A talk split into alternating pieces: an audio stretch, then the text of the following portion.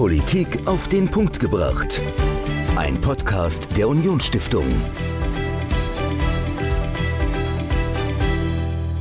Hallo und herzlich willkommen zur neuesten Folge unseres Podcasts. Ich bin Dominik und wir müssen heute über ein ja sehr ernstes Thema sprechen. Ein Thema, über das man vielleicht nicht gerne spricht, aber über das gesprochen werden muss, weil es immer mehr zunimmt. Gewalt gegen Mandatsträger. Michael, du warst mal im Gemeinderat tätig. Hast du oder hat einer deiner damaligen Kolleginnen und Kollegen Gewalt mitbekommen in irgendeiner Form?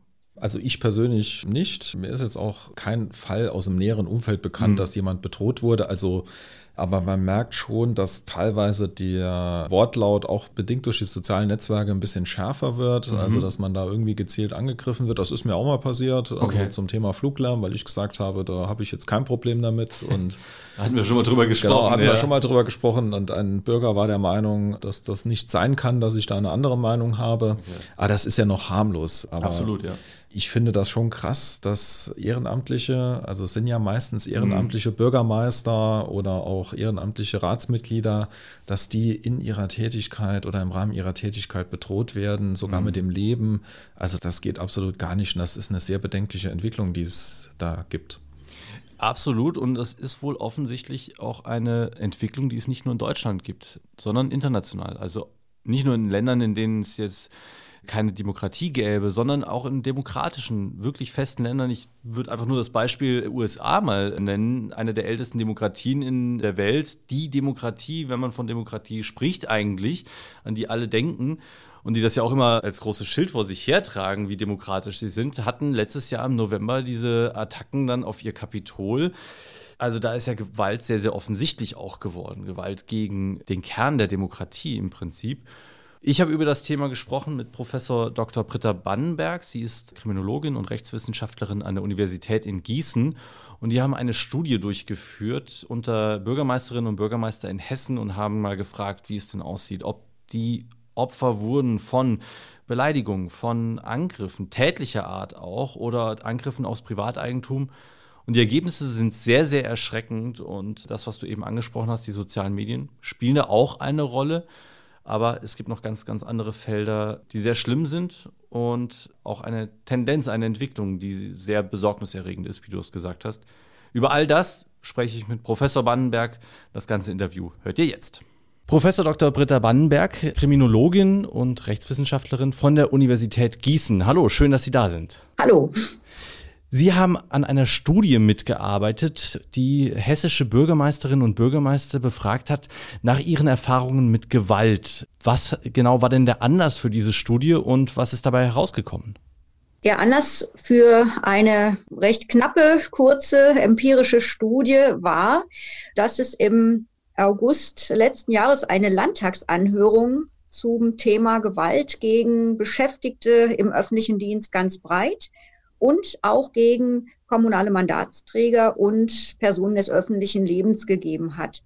Es war so, dass wir ein Jahr zuvor eine Studie zusammen mit dem Deutschen Beamtenbund der Landesgruppe Hessen durchgeführt haben. Da haben wir Beschäftigte im öffentlichen Dienst ganz breit über alle möglichen Berufsgruppen hinweg befragt, ob sie Aggressionen oder Gewalt erlebt haben. Und die Resonanz war sehr gut aber die Betroffenheit auch ein bisschen erschreckend, weil es doch deutlich über die immer im Fokus stehenden Berufsgruppen Polizeibeamte, Feuerwehrkräfte, Rettungssanitäter hinausging. Und dann haben wir eben gedacht, wir fragen einmal alle Oberhäupter von hessischen Städten und Gemeinden und waren dann sehr überrascht. Wir haben eine sehr kurze und knappe Online-Umfrage gestartet, bei denen wir die Bürgermeisterinnen und Bürgermeister aus Hessen alle angeschrieben haben. Das sind 422. Und in weniger als drei Wochen hatten dann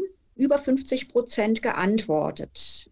Wir haben sie gefragt, ob sie Erfahrungen in ihrer gesamten Amtszeit mit Gewalt, aber auch Aggressionen im weiteren Sinne, also Beleidigungen, mhm. Bedrohungen mhm. gemacht haben. Und dann konnte man etwas ankreuzen zu den Kategorien oder auch in offenen Worten schildern, welche Erfahrungen man mit welchen Folgen gemacht hat. Also die Resonanz war unglaublich gut, was auch auf ein Bedürfnis und ein Problem hindeutet. Was genau haben denn die Bürgermeisterinnen und Bürgermeister geantwortet? War es denn eher ein so, nein, damit hatte ich eigentlich keine Berührung bisher? Oder war es denn das Gegenteil, dass die meisten gesagt haben, so ja, das ist definitiv ein Problem und wir sind damit nicht nur einmal, sondern mehrfach auch konfrontiert gewesen? Also das Ausmaß der Betroffenheit war enorm. Also über 80 Prozent haben Beleidigungen mehrfach in allen möglichen Formen erlebt. Mhm. Und zwar geht das vom direkten Kontakt, wo man angeschrien und unflätigst beschimpft und beleidigt wird, bis über Beleidigungen, die dann einfach per Brief kommen, klassisch sozusagen, oder über das Fax, aber auch per E-Mail. Und es erreicht natürlich auch die Dimension über soziale Netzwerke oder irgendwelche öffentlichen Foren. Und da ist nochmal der besondere Umstand auch hervorzuheben, dass Menschen nicht nur beleidigt haben, sondern teilweise andere aufgerufen haben, jetzt ebenfalls zu beschimpfen oder mal ordentlich die Meinung zu sagen oder auch den Bürgermeister, die Bürgermeisterin anzugreifen. Und das war ja schon enorm. Es gab dann im Bereich der Drohungen auch eine sehr starke Mehrfachbetroffenheit. Drohungen sind natürlich solche, dass körperliche Gewalt angedroht wird, aber auch der Tod wird häufig gewünscht oder qualvolles Sterben. Es wird häufig auch gedroht, den Kindern etwas anzutun. Also das ist ganz besonders perfide, weil auch die Folgen dann enorm sind. Es erreicht eben auch das private Umfeld, also Partnerin, Partner, oder Verwandte, die vielleicht auf dem gleichen Grundstück leben oder einfach deren Wohnsitz auch bekannt ist. Die werden mit bedroht, mit beschimpft. Teilweise wird ihnen auch gefolgt. Und dann ging es weiter natürlich mit absteigender Häufigkeit, dass man zum Beispiel Beschädigungen am Privateigentum erlebt hat, bis hin zu Brandstiftungen am Gartenhaus, an der Garage, am Holzzaun oder dass auch körperliche Übergriffe zu verzeichnen waren. Und da haben wir etwas differenzierter nachgefragt. Und letztlich haben 7,6 Prozent der Bürgermeisterinnen und Bürgermeister angegeben, auch körperlich angegriffen worden zu sein. Also entweder ein Schlag ins Gesicht mit einem Elektroschocker oder solche Dinge. Und das ist höher als bei den mehrfach schon erfolgten Befragungen durch Kommunal. Das ist die Zeitschrift, die dann hm. zusammen mit Emnet oder anderen Meinungsforschungsinstituten solche Befragungen an 1000 bis 2000 Bürgermeistern bundesweit durchführt.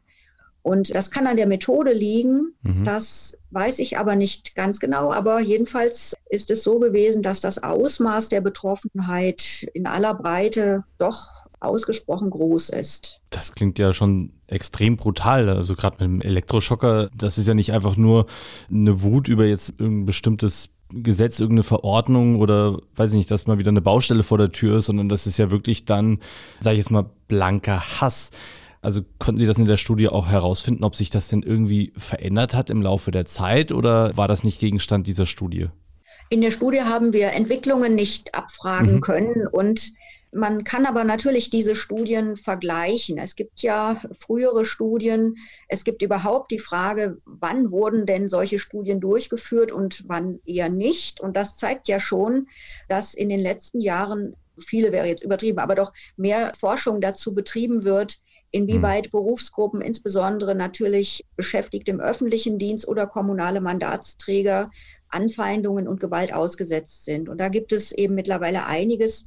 Man kann so sagen, das ist in den letzten zehn Jahren insgesamt angestiegen. Man hat aber einige Jahre lang vor allem Feuerwehr, Polizei und Rettungskräfte im Fokus gehabt. Man muss aber sagen, das ist längst über mehrere Berufsgruppen doch auch ausgesprochen ja, verteilt. Also wir haben zum Beispiel auch festgestellt, dass der Justizvollzug, das Gerichtsvollzieher, dass Mitarbeiterinnen und Mitarbeiter in Jobcentern und mhm. Arbeitsagenturen, aber auch Lehrkräfte belastet sind. Da gibt es auch noch andere Berufsgruppen, das kommt immer so ein bisschen drauf an. Und ich habe mir auch angeschaut, wie das international aussieht. Und das ist auch interessant. In anderen Ländern wird manchmal eine andere Methodik gewählt, die sogar noch aussagekräftiger ist hat Studien in, in Kanada und Australien durchgeführt, ob nach einem Gewaltvorfall im beruflichen Kontext die Zahl der Krankschreibungen pro Tag oder die Folgen musste man ins Krankenhaus, hat man sogar Dauerfolgen, hat man psychische Probleme und Therapiebedarf und was nicht alles, ob sowas angestiegen ist. Mhm. Und das geht ja über die Einschätzung der Betroffenen deutlich hinaus. Und das war so. Also das okay. hat sich mehr als verdoppelt in den letzten 15 Jahren. Okay. Und dann, demnach müssen wir davon ausgehen, dass es sich hier weder um ein hessisches noch ein deutsches Problem handelt, sondern wir haben scheinbar international eine Veränderung in gesellschaftlichen Kontexten. Und das sind ja Studien, die demokratische Staaten betreffen. Also mhm. es geht hier nicht um sehr prekäre Staaten, die vielleicht ganz andere Gewaltprobleme haben. Ja, Kanada ist jetzt nicht als Diktatur bekannt, absolut richtig. Aber nochmal, um darauf zurückgekommen, Sie haben ja gesagt, es gibt jetzt immer mehr Studien, die auch ausführlicher untersuchen, die noch mehr Berufsgruppen mit einbeziehen, außer den, sage ich jetzt mal, den typischen, die, an die man vielleicht zuerst denken würde, wie Polizei oder Feuerwehr, die in Extremsituationen ja dann auch versuchen, eine Situation zu deeskalieren und dann natürlich vielleicht primär Opfer werden könnten. Da ist jetzt die Frage nach Henne und Ei. Also liegt es einfach daran, dass es einen Anstieg an Gewalt gibt, weil wir das besser untersuchen, weil wir mehr darüber erfahren wollen, dass sich dadurch auch mehr Leute Betroffene auch zu Wort melden? Ist es vielleicht auch eine andere Wahrnehmung? Also Dinge, wo man früher gesagt hätte, naja, das ist normal, also das ist halt der Umgangston in Anführungszeichen, also ich möchte das jetzt vielleicht mal ein bisschen spitz formuliert vergleichen mit, früher war es mehr oder weniger normal, wenn Kinder geschlagen wurden in der Erziehung. Heutzutage ist das ein absolutes No-Go, das geht gar nicht mehr. Also hat sich da vielleicht auch eine Wahrnehmung verändert? Oder ist es wirklich so, wie Sie gesagt haben, dass wir einen Anstieg an Gewaltbereitschaft in demokratischen Gesellschaften weltweit haben? Darüber wird zwar kontrovers diskutiert und man braucht sicherlich noch mehr empirische Forschung dazu, mhm. aber ich gehe davon aus, nach allem, was ich so gelesen habe, dass es auch einen Gewaltanstieg gibt. Natürlich ist die Gesellschaft heute sensibler mhm. für Gewalt und Anfeindungen. Und das ist ja auch ganz gut so. Und das hat immer dann natürlich zur Folge, dass vielleicht Dinge, die schon, genau wie Sie sagen, eigentlich lange ein Problem darstellen, unter letztlich dem Radar blieben, plötzlich ans Licht kommen. Hier scheint es mir aber anders zu sein, weil man zusätzlich noch andere Tendenzen feststellen kann. Es gibt internationale Studien und Analysen, wonach gesagt wird, dass Demokratien mehr unter Druck geraten. Also das Regieren mhm. wird schwieriger. Menschen haben mit der weiteren Verbreitung des Internets ja nicht nur viele Vorteile, sondern es gibt auch viele Nachteile. Manche informieren sich eben in bestimmten Netzwerken mit ihresgleichen. Und wenn dann ein gewisser aggressiver Grundton in die ganze Debatte hineinkommt, weil man vielleicht mit dem eigenen Leben unzufrieden ist, weil man mit politischen Entscheidungen unzufrieden ist, weil man aber auch mit Verwaltungsentscheidungen mhm. unzufrieden ist, die einen selber betreffen. Das kann ja im Grunde bis zu Hartz IV alles Mögliche sein. Das kann die Entscheidung des Gerichtsvollziehers sein. Das kann aber auch was Banaleres sein, dass eben in der Gemeinde da plötzlich ein Windrad aufgestellt wird, eine mhm. Bürgerinitiative gründet sich und daraus entsteht auch ein gewisses feindseliges Klima. Und das wird heute doch etwas anders ausgelebt als vielleicht vor 20, 30 Jahren, wo man doch noch einen grundsätzlich gesehen größeren Respekt vor Amtsträgern und vor staatlichen Repräsentanten wahrgenommen hat. Es gab schon immer Personen, die sich an keine Regeln gehalten haben. Das ist nicht gemeint. Es ist schon eher so, dass in der Breite Politiker und Amtsträger es schwerer haben, die Entscheidungen zu vermitteln. Viele mhm. Menschen haben kein Verständnis für bürokratische Überregulierung. Das ist ja auch nicht immer leicht zu akzeptieren.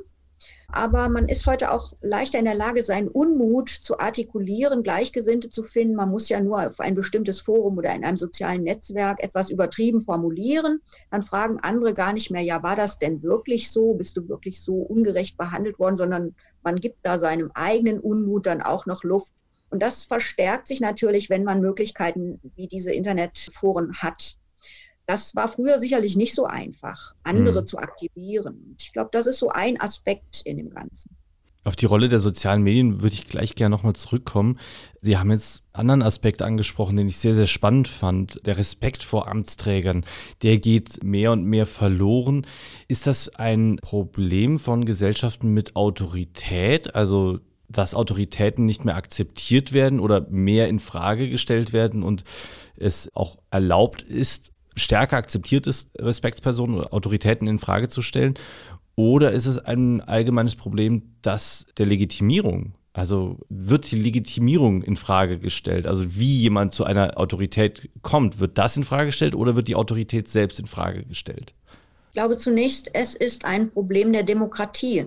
Und viele Bürger akzeptieren behördliche Entscheidungen oder auch politische, gerade im kommunalen Bereich, nicht mehr so leicht wie früher. Das heißt, die Autorität wird dann in dem Moment situativ in Frage gestellt es kommt aber eben auch viel häufiger dazu. Man sieht das an vielen Indizien, die man zunächst vielleicht gar nicht zusammenführt. Also denken Sie nur an die berühmte Rettungsgasse. Das ist ja im Grunde für jeden vernünftigen Menschen einsichtig, dass wenn vorne ein Unfall passiert ist und von hinten muss man mit Blaulicht heran, um das Menschenleben vielleicht zu retten, ja. dass es dann sehr nützlich ist, auf einer vollen Autobahn eine Rettungsgasse zu bilden. Das, was Rettungssanitäter, Notärzte und Polizeibeamte berichten, ist aber eigentlich unglaublich. Da steht jemand und versperrt diese Rettungsgasse und wird unflätig, ausfallend, pöbelt, hm. beschimpft die Beamten Dafür hat man doch eigentlich überhaupt kein Verständnis. Das heißt, da ist doch auch etwas mehr als nur Unverständnis über diese konkrete Situation. Man setzt sich selber scheinbar derart in den Vordergrund, derart egoistisch. Mhm. Ich komme jetzt nicht voran, ich ärgere mich und jetzt sage ich denen mal, was hier Sache ist. Also das ist schon nicht so ganz rational. Das sind also so Tendenzen, wo man merkt, ein gewisser Egoismus macht sich breit und man stellt demnach eine ganze Institution zunehmend in Frage, ob es die Polizei ist, ob es das Jobcenter ist, ob mhm. es ein Gericht ist, ob es was weiß ich, welche Behörde ist. Und insbesondere die kommunalen Bürgermeister, die sind natürlich auch eine leichte Zielscheibe für allerlei Unmut. Also ist es im Prinzip auch eine Folge der stärkeren Individualisierung in der Gesellschaft, dass immer stärker auf das Ich, auf die eigenen Bedürfnisse geachtet wird und die dann auch in den, in den Vordergrund gestellt werden und sozusagen das große Ganze, die Gemeinschaft in den Hintergrund fällt, beziehungsweise dann mit Füßen getreten wird. Ja, ich denke schon. Individualisierung, mhm.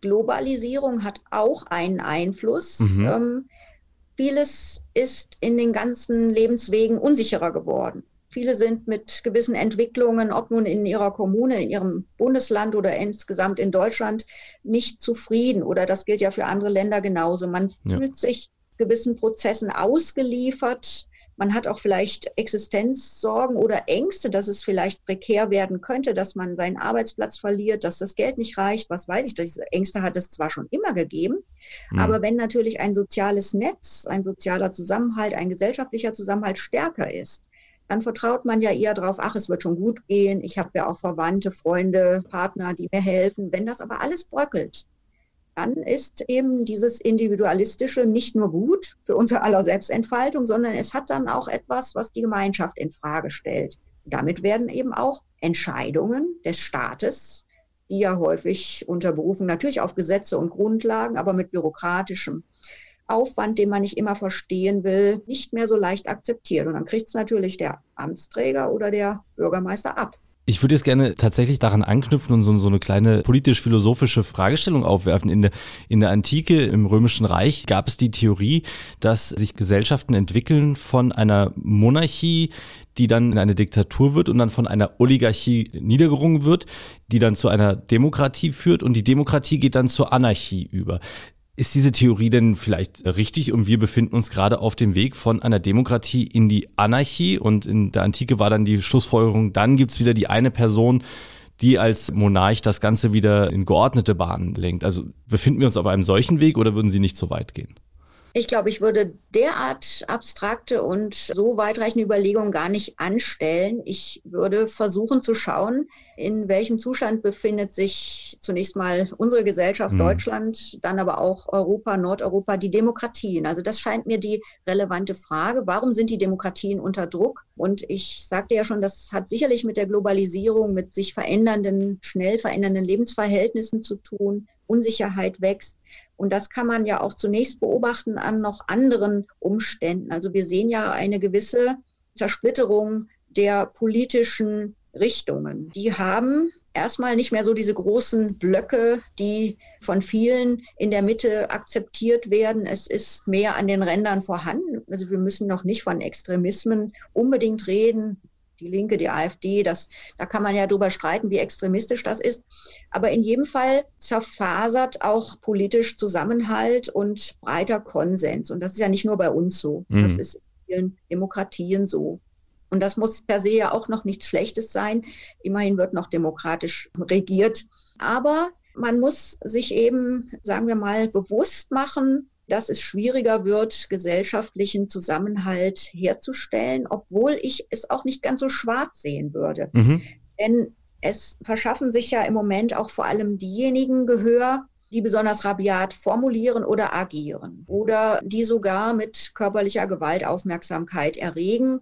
Und die schweigende Mehrheit wird ja in dem Moment nicht wahrgenommen. Ja. Das heißt, es gibt so sich gegenseitig vielleicht hochschaukelnde Prozesse einer gewissen Gruppe, die pöbelt und hetzt, ob nun im Internet oder in Bürgerinitiativen oder vermeintlichen oder sonstigen Gruppen. Mhm. Und einige wenige aus diesen Gruppen, die handeln dann auch entsprechend, fühlen sich ermutigt durch diesen vermeintlichen Rückhalt. Man könnte jetzt aber sagen, wenn es gelingt, die schweigende Mehrheit so ein bisschen zu aktivieren, um zumindest auf die Pöbler und Hetzer mäßigend einzuwirken, dann hätten wir auch wieder eine Gegenbewegung. Und mhm. Das sehe ich erstmal grundsätzlich schon. Also ich glaube, dass viele Menschen auch diesen ganzen Stress nicht wollen und dass sie es auch unmöglich finden, wie andere Repräsentanten des Staates behandelt werden, beschimpft werden, mhm. betitelt mhm. werden. Aber die äußern sich halt nicht. Die gehen auch teilweise bewusst kaum ins Internet und schon gar nicht in soziale Medien oder Foren, weil sie eben sagen, das diesen Ton da ertrage ich nicht, dieses ja. Schwarz-Weiß-Gepöbel und Geschrei ertrage ich nicht.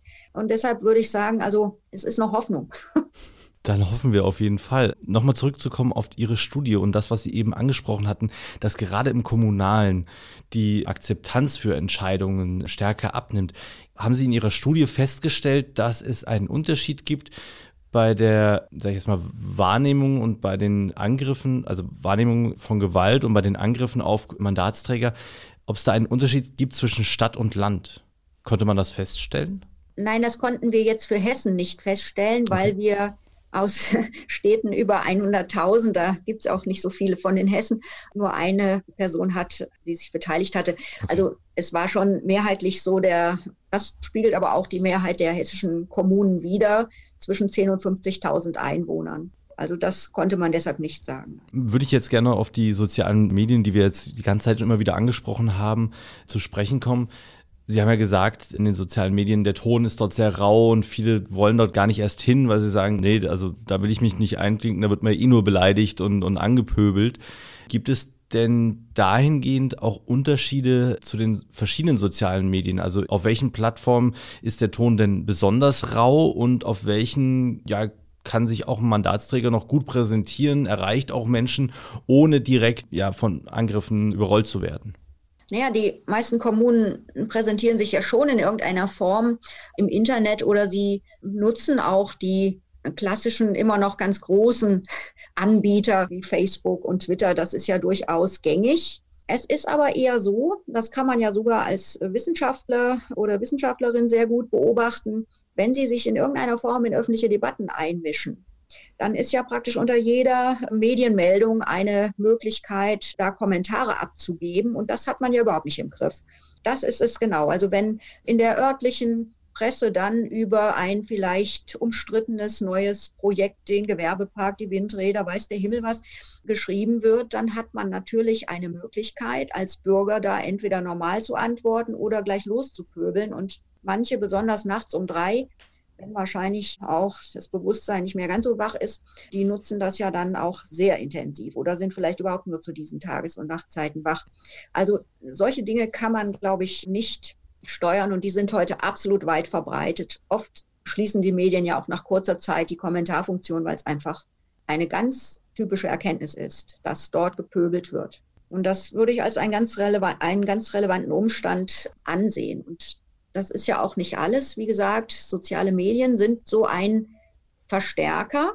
Aber es kommt dann auch auf Menschen natürlich an, die möglicherweise etwas besonders sind, wenn sie eher zur Gewalt neigen und mhm. auch Mandatsträger angreifen. Was können denn die Mandatsträger jetzt ganz konkret tun, um sich vor solchen Angriffen A zu schützen, mal anders gefragt, also gar nicht so sehr die Präventionsfrage, das können wir vielleicht gleich noch diskutieren, sondern erstmal die Frage, lohnt es sich denn mit den Menschen zu sprechen, gerade auf den sozialen Medien, wenn da jemand anfängt zu pöbeln gegen irgendeine Verordnung, gegen, weiß nicht, wieder eine Baustelle, ist es denn hilfreich von Seiten der Mandatsträger zu sagen, okay, ich nehme das ernst, ich nehme diesen, diesen Angriff jetzt wahr, ignoriere mal die Ausfälligkeiten, sondern gehe auf den Kern der eigentlichen Aussage ein und versuche zu reden. Bringt das etwas oder ist das ja vergebene Liebesmüh? Also wenn man massiv beleidigt, beschimpft oder sogar bedroht wird oder alles zusammen, dann ist diese Ebene verlassen. Mhm. Und man kann ja auch ganz klar sagen, dass Personen, die so agieren, die derart pöbeln, beleidigen und unflätig äh, sich äußern, dass die überhaupt keinen sachlichen Dialog wollen. Die wollen ihre Wut, ihren Hass, ihre Abneigung massiv zum Ausdruck bringen. Die sind nur Emotionen und zwar negative Emotionen. Die, die wollen nicht über ein Windrad diskutieren. Das ist also mit den Leuten nicht möglich. Hm. Eine andere Frage ist, ob man nicht doch sehr viel mehr auch im Bereich vom Internet zur Strafverfolgung greifen sollte, wenn es um solche Vorwürfe geht. Da ist im Moment ja einiges im Gange mit gesetzlichen Regelungen, Neufassungen, aber vor allem auch mit einem ganz anderen Umstand, nämlich dass sich Polizei und Justiz überhaupt erst so richtig bewusst werden, welche Ausmaße das hat und dass da längst rechtsfreie Räume entstanden sind. Mhm. Ähm, also ich würde schon sehr als Kriminologin dafür plädieren, dass man hier auch die Normen verdeutlicht. Das geht nicht, dass Menschen abgewertet werden, massivst beleidigt werden oder dass sogar noch andere ermuntert werden, jetzt ebenfalls beleidigend oder sogar gewalttätig zu agieren. Das kann man nicht dulden.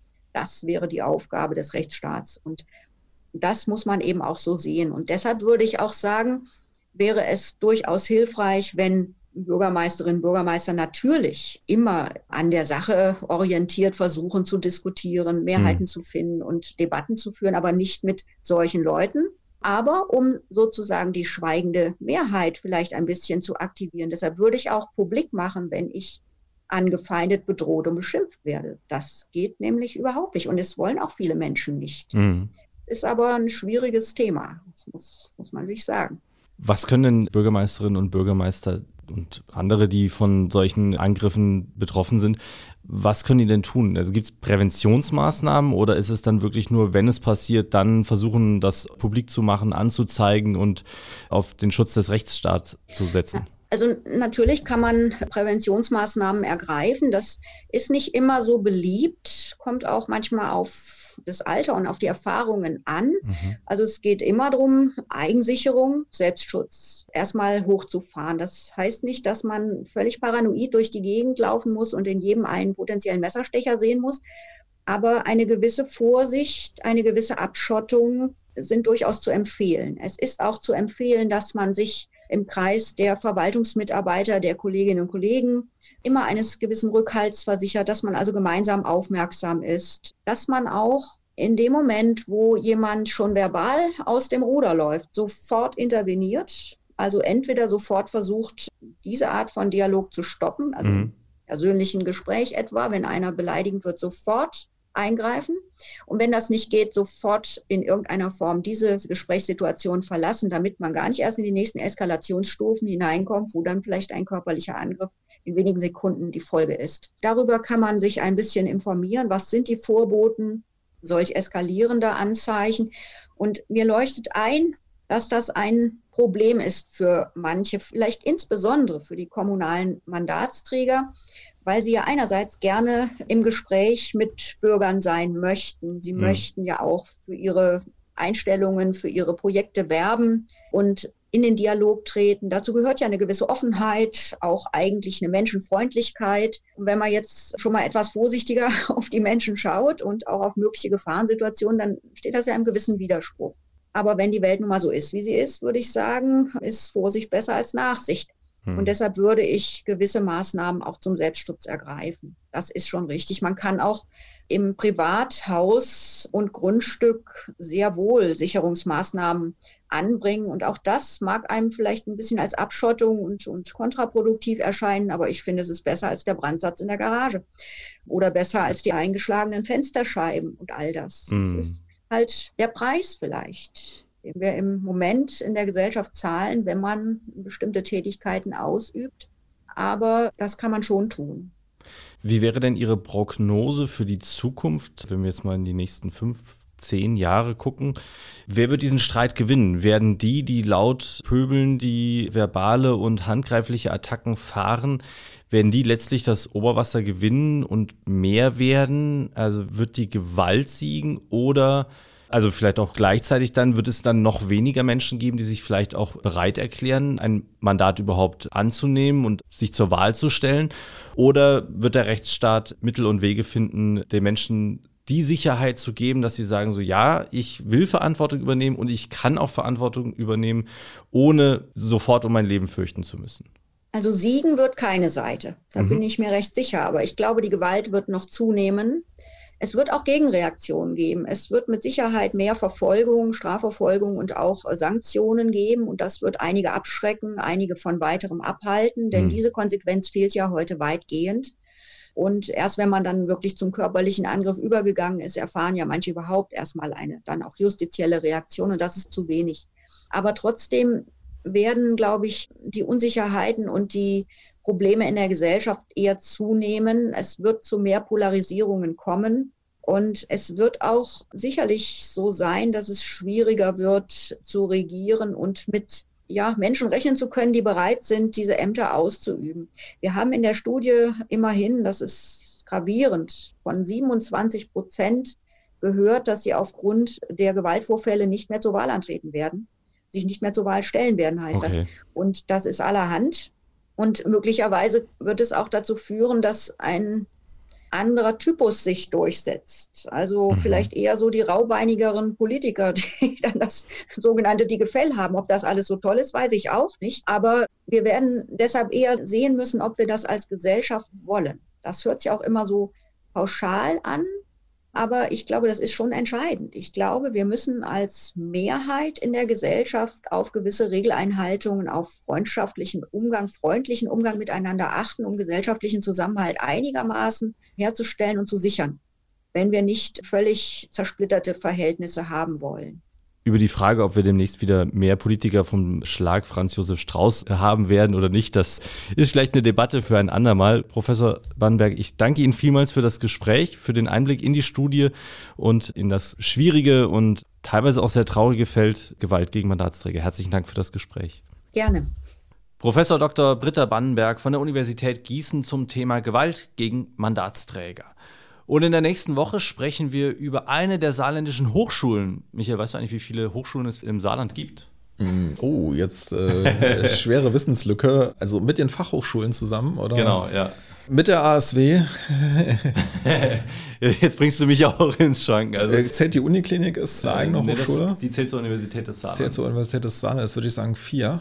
Ich glaube, es sind mehr. Also wir können ja mal versuchen, ob wir sie ja, alle zusammenbekommen. Genau, genau. Ihr dürft gerne helfen da draußen. Wenn wir irgendwen vergessen haben, entschuldigen wir uns auf jeden Fall. Also Aber wir versuchen unsere genau Uni, HTW, Uni, genau, HFM, HFM, HBK. Bildende Künste, genau, da sind wir schon mal bei vier. Und wen haben wir noch? Deutsch-Französische Hochschule ist eine eigenständige Hochschule oder? Da bin ich tatsächlich überfragt. Also ich hatte mal im Kopf die Zahl 6, aber jetzt kriege ich sie natürlich auch nicht zusammen. ASW wäre vielleicht noch dabei. Das wäre noch. Vier haben wir auf jeden Fall und es gibt bestimmt noch mehr. Und wenn ihr uns auf die Sprünge helfen wollt bei unseren großen saarländischen Wissenslücken, bitte schreibt uns podcast.unionstiftung.de.